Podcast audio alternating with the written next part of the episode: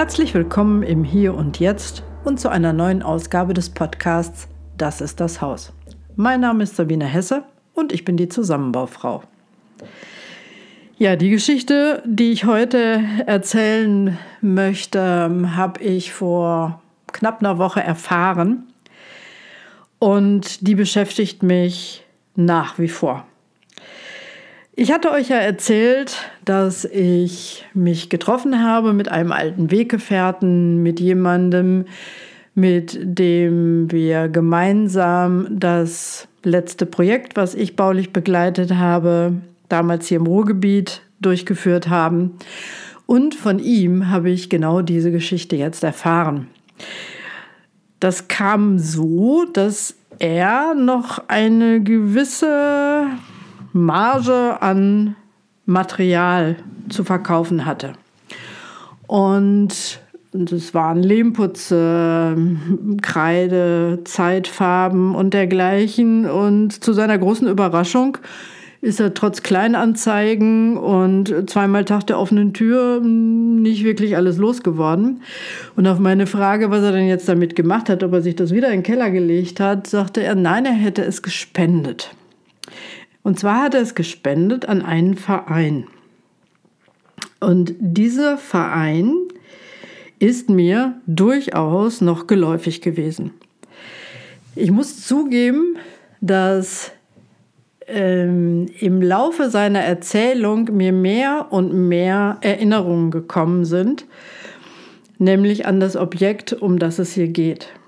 Es war keine 200 Meter entfernt von dem Haus, in dem wir vor über 20 Jahren gewohnt haben. In einem Vorort mehr oder weniger hier im, im Ruhrgebiet. Und es handelte sich bei dem Objekt um ein altes Fachwerkhaus. Ein altes Fachwerkhaus, das wirklich auf einem märchenhaften Grundstück lag. Obendrein auch noch in einer Senke so dass man von oben einen Blick darauf hatte und ich bin wirklich mehr als einmal dort vorbeigefahren und habe da wirklich Tagträumereien vollbracht, weil einfach alles da war, was es für eine absolute Idylle braucht. Angefangen wirklich von diesem wunderschönen Bauerngarten, einem kleinen Bächlein, den Wäscheleinen, dem Gemüsegarten, ähm, einem wunderschönen Zier- und Staudengarten. Und ganz offenbar wurde das alles bewirtschaftet von einer alten Dame. Man konnte damals schon sehen, dass an dem Haus nicht mehr wirklich viel ausgebessert oder renoviert worden ist. Es gab Putzabplatzungen, es gab ein paar windschiefe Ziegel auf dem Dach und es gab auch ein paar Verfärbungen an der Fassade, wo man durchaus vermuten konnte, dass da Schlagregen im Laufe der Zeit ähm, oder sonstige Wassereinwirkungen ihr Werk getan haben. Irgendwann war auch zu bemerken, dass da nun auch in den Gärten gar nichts mehr passierte. Und die Vermutung lag sehr nahe, dass eben diese alte Dame, die dort gewohnt hat, wohl offenbar verstorben war, in eine Pflege gekommen ist, ins Altenheim. Auf jeden Fall eben diesen, dieses Fachwerkhaus nicht mehr bewirtschaftet hat und auch den Garten nicht. Und mein damaliger Kollege der auch relativ nah beiwohnte, der erzählte mir eines Tages, dass er tatsächlich mal in diesem Haus gewesen ist. Ich weiß nicht, ob er einfach im, im Rahmen der Eigentümer dort mal eine Einschätzung abgeben sollte. Aber ich weiß noch, dass er damals sehr, sehr berührt war und gesagt hat, also sowas hast du tatsächlich noch nicht gesehen. Dort müssen im Krieg Zwangsarbeiter gewesen sein. Und diese alte Dame, hat all deren Sachen immer noch fein säuberlich gefaltet im Schrank liegen, für den Fall, dass die nochmal wiederkommen. Ja, wie ging das denn jetzt mal weiter mit diesem Haus? Diese alte Dame nicht mehr da. Und irgendwann bekam man also mit, dass dieses Haus äh, einer Erbengemeinschaft gehörte. Soweit ich jetzt im Nachhinein erfahren habe, waren es tatsächlich zwölf Erbberechtigte, die auch damals wohl den Plan hatten, dieses wirklich wunderschöne Haus so dem Verfall anheimzugeben, um dann das ganze Grundstück für richtig bares Geld einem Bauträger zu übertragen, der das dann entsprechend vollstellt mit Wohnbebauung, Einfamilienhäusern, Doppelhaushälften, was auch immer. Genau das Gleiche war auf dem gegenüberliegenden Grundstück bereits geschehen. Und äh, naja, mehr oder weniger gut gelungen, sagen wir es mal so. Es gab aber damals schon mh, hm, Bestrebungen, die gesagt haben, das ist nicht richtig. Das ist wirklich fast frevelhaft, denn dieses Fachwerkhaus ist auf eine gewisse Art und Weise ein Zeitzeuge.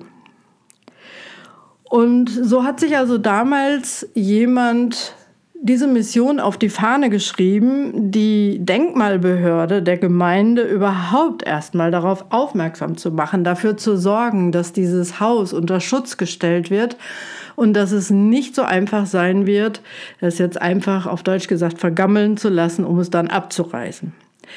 Sondern da ist also jemand hingegangen und hat alle Hebel, die er nur irgendwie ziehen konnte, in Bewegung gesetzt.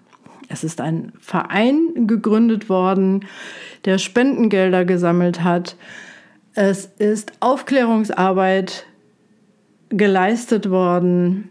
Es ist recherchiert worden über die Geschichte von Zwangsarbeitern und Kriegsgefangenen in der Stadt im Zweiten Weltkrieg.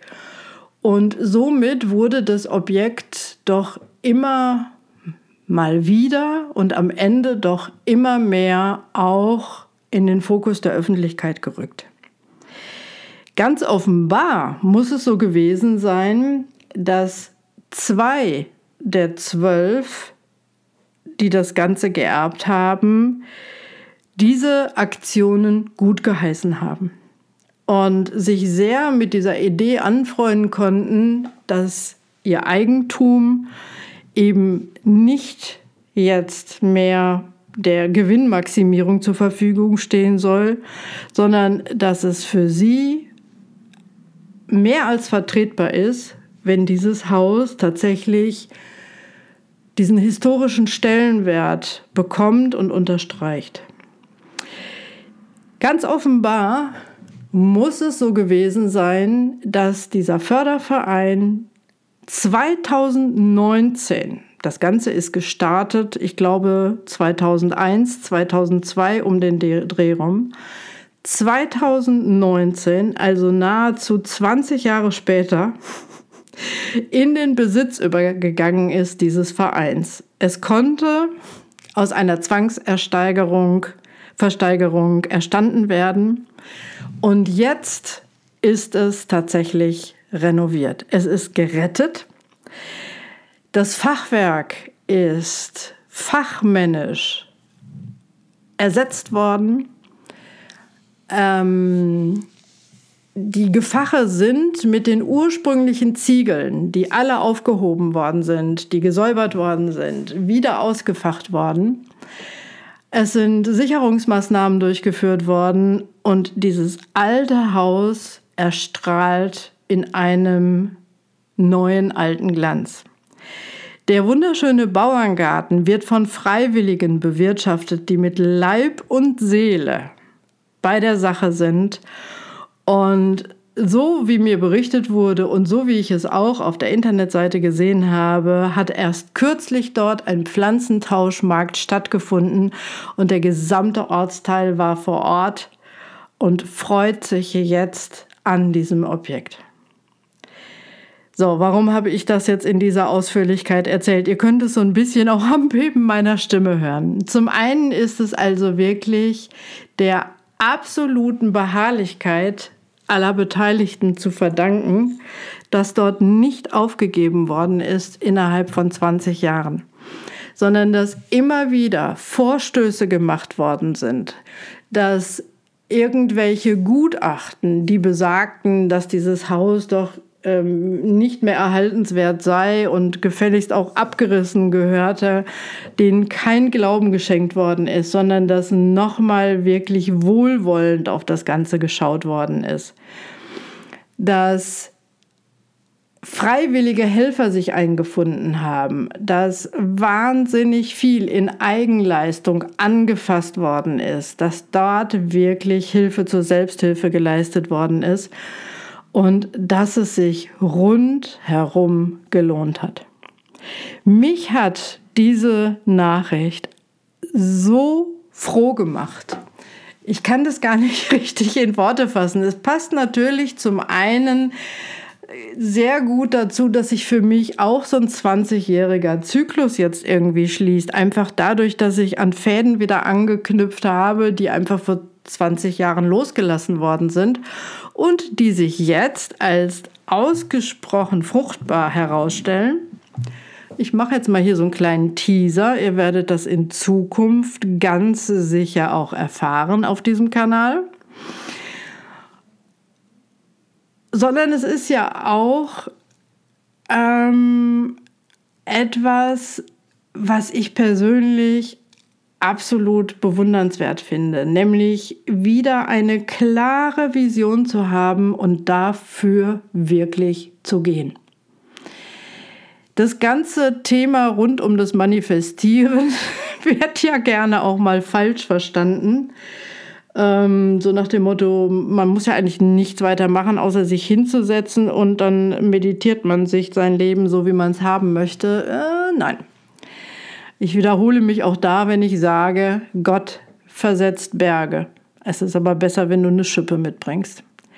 Das heißt, wenn du nicht ins Handeln kommst, wenn du nicht alle Schritte tust, die notwendig sind, um deine Vision, dieses Bild, was du hast, tatsächlich auch 3D werden zu lassen, in die Realität zu holen, dann kann das mit dem Manifestieren einfach schon mal drei Tage länger dauern. Hier, ich kann es nicht genau sagen, gab es natürlich etliche Gegenströmungen, die das alles haben verhindern wollen, die, naja, wirklich angetrieben waren vom Gedanken der Profit, naja, Gewinnmaximierung und weniger von einem Ideal. Aber irgendwie haben sich ja in 20 Jahren hm, Anschauungen ja auch gedreht, sind Themen wie Nachhaltigkeit, wie die Aufarbeitung von Geschichte, für so die Bedeutung der Historie, des Aufarbeitens, des Anschauens, haben ja nochmal einen ganz anderen Stellenwert gewonnen. Und unter diesem Aspekt angeschaut, ist es vielleicht sogar logisch, dass es diese Zeit gebraucht hat und dass es diesen äußeren Wandel auch gebraucht hat, damit das alles jetzt zu einem so glücklichen Ende kommen konnte. Ich kann wirklich nur sagen, es freut mich wahnsinnig und vielleicht ist das für euch ein Motivator, ein Beispiel, weiterzumachen, weiter für eure Visionen zu gehen, weiter für euren Traum zu gehen, auch wenn es vielleicht 20 Jahre dauert. Ihr könnt alles schaffen, was ihr euch vorgenommen habt. Lasst euch nicht in die Irre führen, lasst euch nicht beirren oder bekloppt machen. Glaubt fest an euch, an eure Fähigkeiten, sorgt dafür, dass ihr immer weiter wachst, damit all diese Dinge, die ihr euch für diese wundervolle Welt, für euer wundervolles Leben vorgenommen habt, in die Wirklichkeit kommen könnt. Das Projekt, von dem ich hier gesprochen habe, ist wirklich ein leuchtendes Beispiel dafür, dass so etwas gelingen kann und dass es sich herausstellt, dass es gelungen ist zum Wohle aller. In diesem Sinne, ich hoffe, dass euch eine solche Geschichte ebenso erfreut, wie sie mich erfreut hat. Erzählt es gerne weiter. Mm, ich werde unten einen Link reinstellen zu der entsprechenden Internetseite. Dann könnt ihr euch selber darüber informieren, wo das Ganze stattgefunden hat. Und äh, erzählt gerne weiter. Und ich freue mich, wenn wir uns dann in der nächsten Woche wieder hören, wenn es wieder heißt, das ist das Haus. Alles Liebe, die Sabine, die Zusammenbaufrau.